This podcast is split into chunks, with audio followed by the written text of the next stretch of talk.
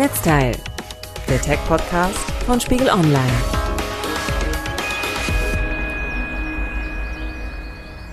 Ah, Das klingt herrlich idyllisch. Frühling, Sonne, so die ersten Hummeln brummen durch die Gegend. Aber so klingt auch der Frühling und meist auch der Sommer. Sobald das Wetter nach dem Winter besser wird, müssen Gartenbesitzer raus ins Grüne, Blumen düngen, Beete wässern und eben auch den Rasen mähen, was selbst mit elektrischen Rasenmähern ganz schön laut sein kann. Wie man zumindest einige dieser Arbeiten an Roboter übergeben kann, darüber wollen wir uns heute beim Netzteil unterhalten, dem Tech-Podcast von Spiegel Online. Ich bin Theresa Sickert. Und ich bin Matthias Kremp. Matthias, wir beide haben ja so ein paar Dinge gemeinsam und unter anderem haben wir beide nämlich einen Garten und dementsprechend sind wir beide quasi mindestens sechs Monate im Jahr total euphorisch, denn dann kann man draußen im Garten sein. Würdest du dann auch sagen, du bist so ein richtiger Hobbygärtner? Ja, zumindest dachte ich das, als ich damals das Haus gekauft hatte. Denn das ist ja klar, ich kam aus der Innenstadt und da hat man immer nur die Wahl, wenn das Wetter schön ist, nehme ich den Elektrogrill auf den Balkon oder nehme ich den Billiggrill mit in den Stadtpark.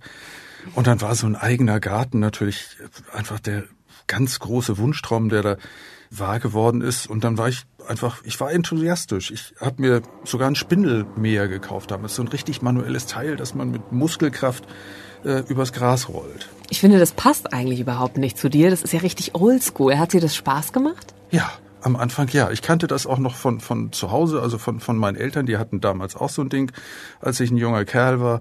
Und das passte natürlich auch gut zu meinem Budget damals. Ich hatte gerade ein Haus gekauft, ich hatte wenig Geld.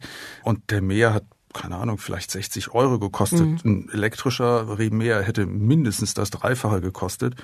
Und ähm, nebenbei hat mir das auch am Anfang wirklich richtig Spaß gemacht, diese 400 Quadratmeter Rasen einmal in der Woche richtig überzubügeln. Mit dem ich habe auch 400 Quadratmeter, ja. aber ganz ehrlich, mir macht das nicht so viel Spaß. Also gerade das Rasenmähen ist eher so eine kleine Qual. Es dauert einfach wahnsinnig lange und ich finde es wahnsinnig monoton. Das stimmt, aber ich fand diese Monotonie damals, als ich eben noch zu Hause gearbeitet habe, ich war Freiberufler, auch durchaus angenehm. Da konnte ich so ein bisschen den Kopf frei bekommen.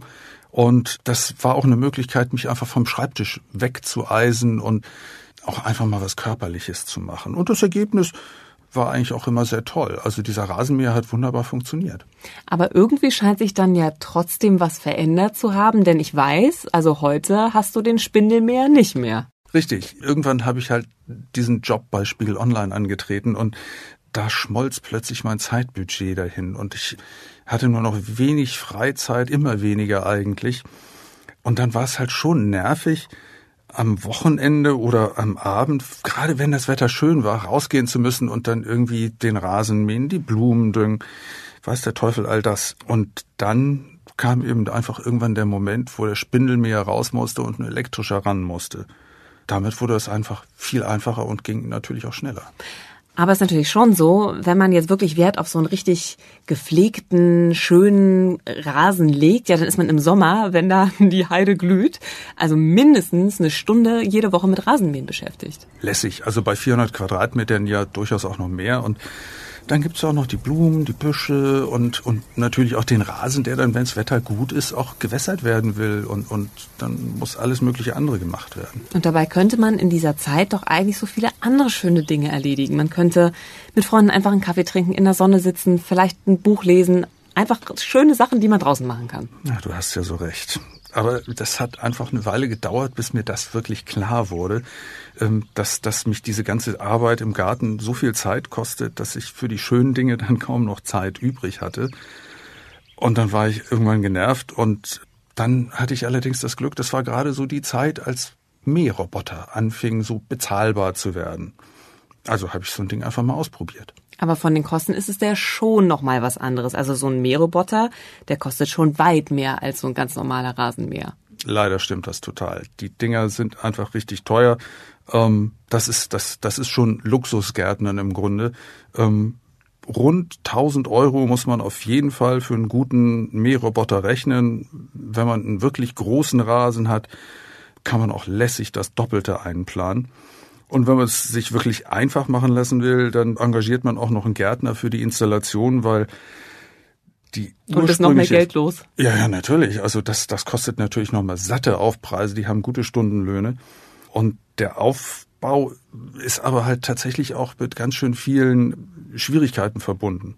Das heißt? Die größte Herausforderung ist eigentlich, ich vergleiche das gerne mit dem Staubsaugerroboter. Wenn du einen Staubsaugerroboter hast, der dein Wohnzimmer saugen soll, dann fährt er durch die Gegend und wenn er gegen eine Wand stößt, dann dreht er um und fährt in eine andere Richtung weiter. Und dann stößt er gegen die nächste Wand und fährt weiter und sowas. So geht das hin und her. Und das Schlimmste, was dabei passieren könnte, ist, dass du die Wohnzimmertür offen lässt und dann fährt er halt auf den Flur und saugt den Flur auch noch. Schrecklich. nicht, nicht so schlimm, ehrlich gesagt. Wenn du das aber mit deinem Garten machen würdest, und er würde aus dem Gartentor rausfahren, ja, wo würde der denn enden?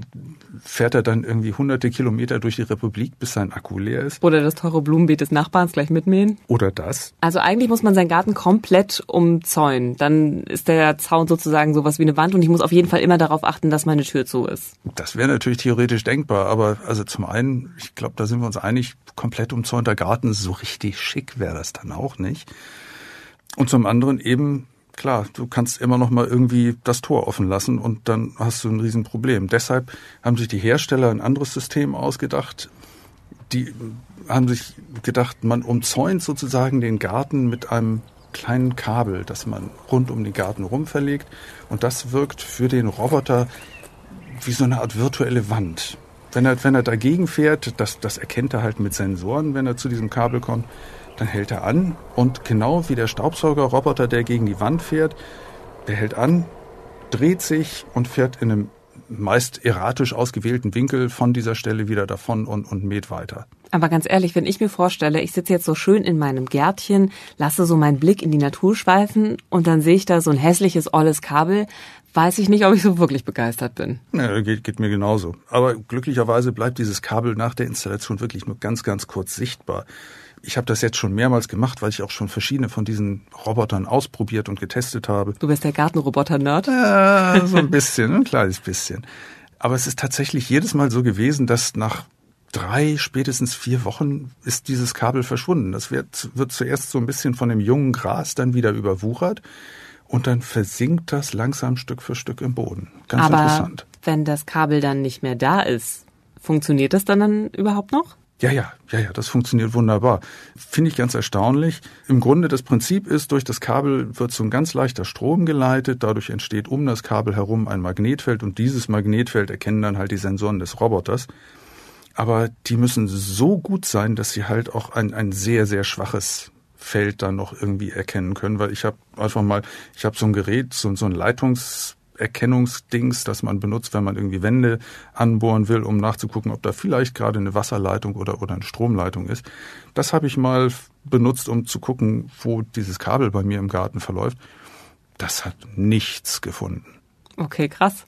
Krass, aber wie gesagt, krass funktioniert. Okay, das ist eine gute Sache, aber wenn ich mir jetzt vorstelle, ich habe jetzt, wie gesagt, 400 Quadratmeter Garten oder vielleicht noch mehr und jetzt muss ich überall Kabel verlegen, ist doch auch eine Wahnsinnsarbeit. Das ist es. Also ich habe das jetzt gerade mal wieder machen müssen.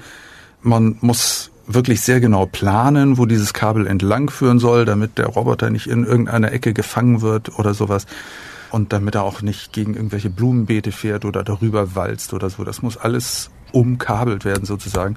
Und man muss alle 30 Zentimeter ein, ein Pflock einschlagen, ein, ein, so, so, eine Art Hering, so ein Plastikhering, mhm. so ähnlich wie die Dinger, die man fürs Zelt benutzt. Ähm, das hat bei meinem Garten letztes Mal lässig zweieinhalb Stunden gedauert.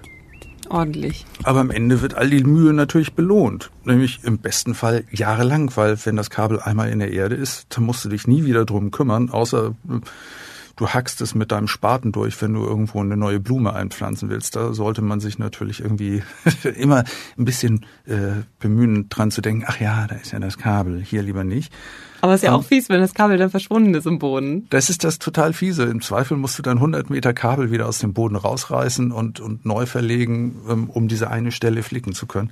Das kann schon sehr nervig sein. Aber wenn es dann erledigt ist und wenn es funktioniert, dann kannst du dich ganz entspannt in die Sonne setzen, während die Nachbarn mit ihren Rasenmähern schwitzend durch die Gegend fahren. Oh, für mich war es das dann offensichtlich mit Rasenmähen für dieses Jahr. Ist auch gut. Kann man sich wichtigeren Dingen zuwenden. Also muss ich vielleicht doch nochmal über diese Alternative nachdenken. Denn es ist halt einmal sozusagen viel Arbeit und danach hat man doch irgendwie mehr oder weniger Ruhe. Auf der anderen Seite ist es schon so, ich mähe jetzt nicht so regelmäßig wie du. Also bei mir sieht es immer etwas wild aus im Garten. Und dazu kommt ja, Rasenmähen ist ja jetzt auch nicht das Einzige, was man irgendwie im Garten machen muss. Da müssten ja dann auch die Blumen gesät werden, die Sträucher beschnitten werden, das Unkraut gezupft werden und so weiter. Gibt es dann vielleicht auch einen Roboter dafür, der mir also auch solche Dinge erleichtern kann? Ach, das würde ich mir so sehr wünschen. Also gerade wenn man sich daran gewöhnt hat, dass schon mal das erste Gerät den Rasen automatisch mäht, dann möchte man ja eigentlich gerne den Rest auch noch irgendwie automatisieren. Das wäre so luxuriös. Aber idiotischerweise eigentlich wirklich gibt's solche Geräte noch nicht. Da ist es schon noch analog im Garten. Es ist noch sehr analog im Garten. Ähm, was ich jetzt noch ausprobiert habe, ist zumindest die Bewässerung so ein bisschen zu automatisieren. Ähm, da gibt's von Gardena so ein Gerät, das heißt Smart Water Control. Das kann im Grunde auch so die Blumen bewässern, den Garten bewässern, äh, den, den Rasen bewässern. Solche Dinge äh, gehen damit auch per App. Aber gibt es das nicht schon lange? Also sozusagen so kleine Gartencomputer, die man dann an den Wasserhahn ranhängt, eigentlich ähnlich so wie so eine Zeitschaltuhr, die dann eben meine Blumenbeete und den Rasen zu einer bestimmten Zeit bewässern? Ja klar, da hast du natürlich vollkommen recht. Solche Systeme gibt es schon lange, aber wie du selbst gesagt hast, das sind halt im Grunde Zeitschaltuhren. Das heißt, wenn du den einmal eingegeben hast, dass sie am Dienstagnachmittag um 15 Uhr den Rasen wässern sollen, dann machen sie das jeden Dienstag das ganze Jahr durch, egal ob es regnet oder schneit und eben auch gerade völlig absurd, wenn es regnet. Wir sprechen gleich weiter über smarte Gartengeräte, aber erst einmal geht es um Sie, unsere Podcasthörer. Wir möchten Sie einladen, bei unserer Podcast-Umfrage mitzumachen, denn wir wollen unser Podcast-Angebot auf Spiegel Online künftig noch besser machen und dafür brauchen wir Ihren Input. Wie hören Sie uns? Wann hören Sie uns? Zu Hause oder unterwegs? Gehen Sie auf www.spiegel.de slash Podcastumfrage oder klicken Sie einfach auf den Link in der Beschreibung zu dieser Episode in Ihrer Podcast-App oder im Spiegel Online-Artikel zu dieser Folge. Allen, die an unserer Podcast-Umfrage teilnehmen, sagen wir schon an dieser Stelle vielen Dank. Aber so ein Smart Water Control, ja, der soll das besser können. Zumindest soll das Ding ja smart sein, sagt der Name. Hält es denn auch sein Versprechen? Ja, anfangs äh, war das noch ein relativ leeres Versprechen, denn in der ersten Version war das tatsächlich nur eine bessere Zeitschaltuhr eigentlich, die man zugegebenermaßen relativ komfortabel mit einer App steuern und, und mit dieser App dann so Zeitpläne erstellen konnte. Aber das hat dann halt auch einfach Dienstagnachmittags um 15 Uhr das Wasser eingeschaltet und ähm, dann hast du eben wieder diese Pampe gehabt. Aber weil das eben letztlich so eine Art Minicomputer ist, kann man das natürlich auch updaten. Und so ein Update gab es dann eben Ende 2017 auch. Und seitdem ist es tatsächlich auch so ein klein bisschen smart und arbeitet nicht mehr einfach stumpf seinen, seinen Zeitplan ab, sondern regelt die Bewässerung abhängig davon, ob es vielleicht gerade am Vortag geregnet hat oder ob es an dem Tag regnet oder noch regnen soll. Und wie funktioniert das dann? Also arbeitet diese Smart Water Control mit einem Sensor oder ist das Ding dann irgendwie mit dem Internet verbunden, zieht sich die Wetterdaten für meinen Standort und bewässert je nachdem? Ja, in erster Linie gibt's dazu von Gardena einen anderen Apparat, so ein kleines Gerätchen, das heißt Smart Sensor. Im Grunde steckt man den einfach in sein Blumenbeet oder in den Rasen da, wo es einem halt gerade wichtig ist. Und der hat auch wieder verschiedene Sensoren und Messfühler drin und der kann messen, wie feucht der Boden ist, der kann die äh, Sonnenintensität messen und natürlich die Temperatur. Und anhand dieser Daten kann das System dann eben festlegen, so, heute wird gewässert oder eben nicht. Das ist das, ganz praktisch. Ja, es ist total großartig, weil mir gar nicht klar war, dass es solche Systeme wirklich schon vor der Stange gibt. Also ich habe mit so einem Informatikerfreund von mir sehr lange rumgetüftelt, wie wir das hinkriegen können, dass ich also, wenn ich nicht da bin, weil ich immer nur am Wochenende in meinem Garten sein kann, dass wir da trotzdem dann auch bewässern. Und es dann immer gescheitert, weil wir gar keine Zeit dafür hatten, dieses Projekt so richtig anzugehen. Also von daher super Sache, dass ich das jetzt also quasi ja, einfach so in den Laden gehen kann und mir besorgen kann. Und dabei wäre Wasser ja eigentlich nicht mal das Problem gewesen, denn mein Gartengrundstück liegt an einem kleinen Flüsschen dran. Ach was. Ja. ja mein, meins, meins nicht an einem Flüsschen, sondern an einem Bächlein. Auch schön. Gar, gar nicht so kleines Bächlein, aber der fließt halt direkt an meinem Grundstück entlang. Sehr idyllisch eigentlich. Da habe ich mir natürlich auch irgendwann gedacht, sag mal, wenn du hier schon irgendwie diesen, diesen Mini-Fluss direkt vor der Tür hast, warum soll ich mir dann das Wasser zum Gartenbewässern eigentlich aus der Leitung holen? Kann ich doch eigentlich viel billiger einfach aus dem, aus dem Bach rausnehmen. Dann habe ich gesehen, von Gardena gab es dann eben auch noch so eine smarte Pumpe, die man an dieses System anschließen konnte, an dem ja auch schon mein Rasenmäher hängt und, und diese, dieser Smart Water Control. Und die habe ich mir dann auch noch besorgt und das mal ausprobiert. Und das hat funktioniert? Also kann ich mir dann auch direkt jetzt die Pumpe besorgen und auch bei mir zu Hause installieren? Ja, grundsätzlich schon. Also die, die Pumpe selbst ist ganz toll, die funktioniert super und ähm, alles, was man braucht, ist halt eine Steckdose oder irgendwie halt ein Stromkabel, das man daran schließt und das WLAN sollte bis zu dieser Pumpe ausreichen, damit man die eben per App auch steuern kann und dann tunkt man einfach nur noch den Schlauch von der Pumpe in den Bach oder in den Teich oder, oder in deinen Regenwasserbehälter. Und dann zieht sie einfach das Wasser mit enormer Kraft raus und kann halt damit deinen Garten bewässern, deine Blumen bewässern, deinen Rasen sprengen und alles. Und das wollte ich auch ausprobieren und habe dann allerdings bei den Recherchen festgestellt, ups, das darf man in Hamburg eigentlich gar nicht so einfach, weil ähm, ja, ja, es, es gibt da so ein Merkblatt von der Hamburger Behörde für Stadtentwicklung und Umwelt. Da zitiere ich mal, da steht, das Schöpfen mit Handgefäßen oder die Entnahme mittels Motorpumpen mit geringerer Leistung als 0,25 Kilowatt sei erlaubnisfrei. Das hört sich erstmal gut. gut an. Hört sich erstmal gut an.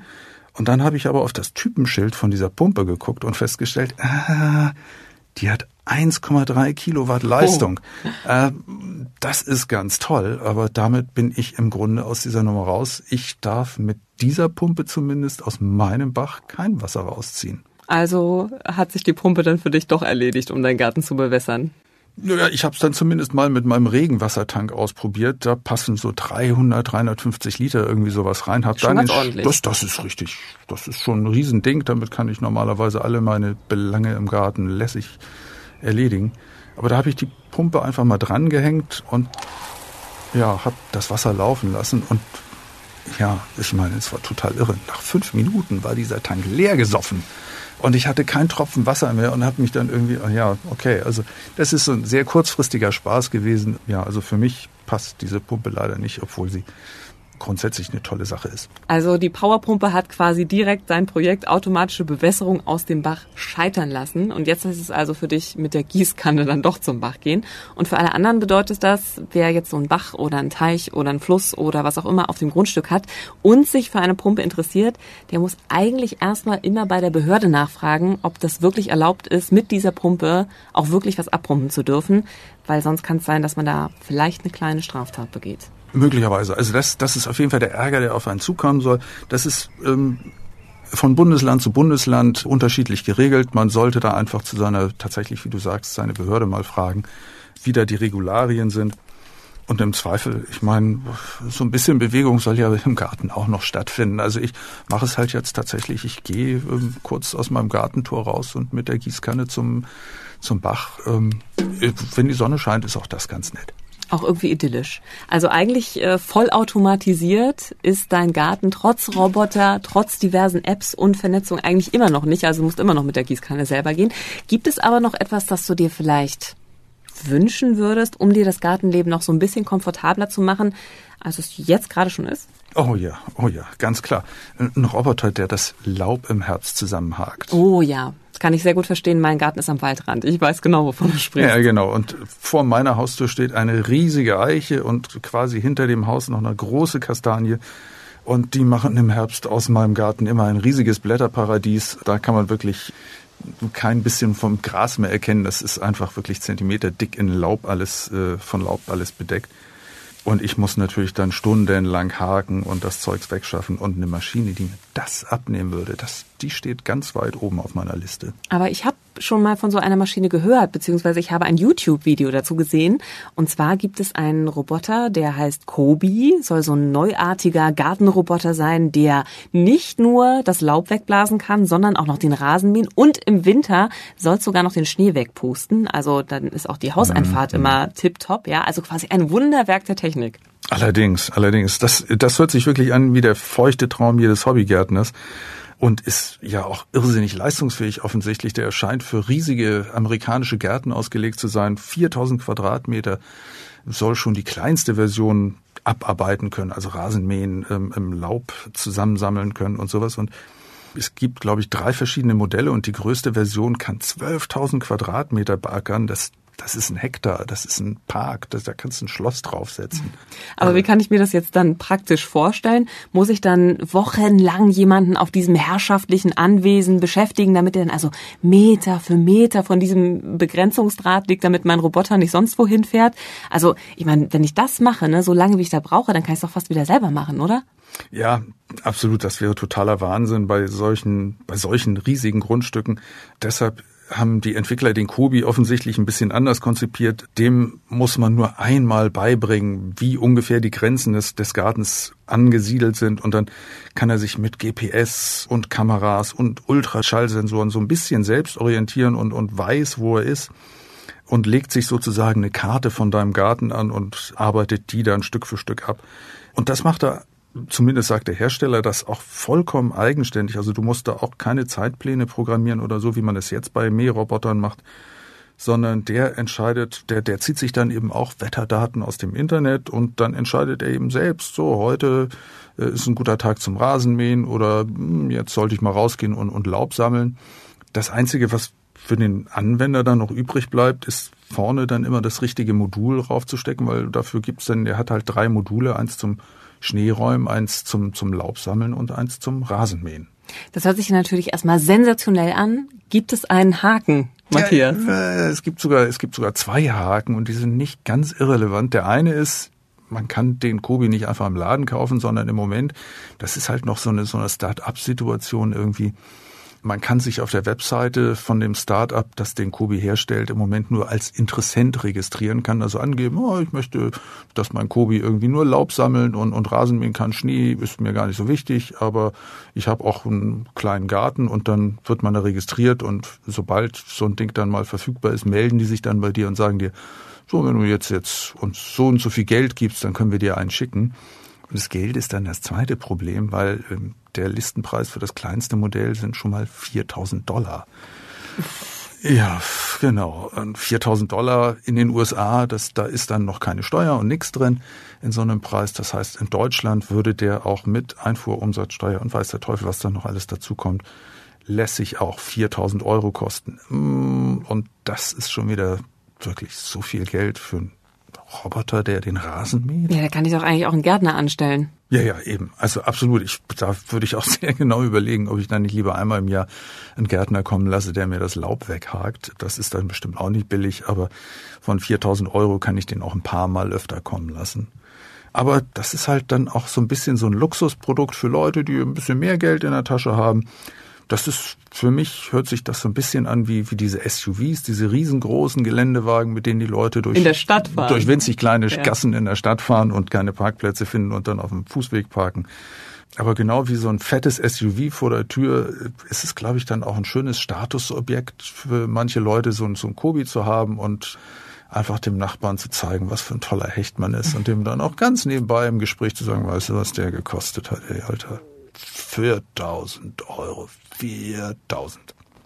Das wird uns nicht passieren. Das wird uns garantiert nicht passieren. Wir werden wahrscheinlich weiter noch mit dem äh, Laubsack auch weiterhin durch den Garten ziehen und selber haken, nehme ich an. Ja, und dafür können wir dann aber auch im Sommer ein bisschen das Brummen der Hummeln im Garten genießen und dabei zugucken, wie unser kleiner alter Mähroboter sich da ein bisschen am, am Rasen abmüht. Und das ist doch auch irgendwie idyllisch. Hast du recht, Matthias. Danke dir. Ich danke. Das war Netzteil. Wir erinnern nochmal an unsere Podcast-Umfrage. Gehen Sie auf www.spiegel.de slash Podcast-Umfrage oder klicken Sie direkt auf den Link in Ihrer Podcast-App und beantworten Sie uns einige Fragen. Sie helfen uns dabei, unser Podcast-Angebot künftig noch besser auf Sie, unsere Hörer, abzustimmen. Netzteil, der Tech-Podcast von Spiegel Online.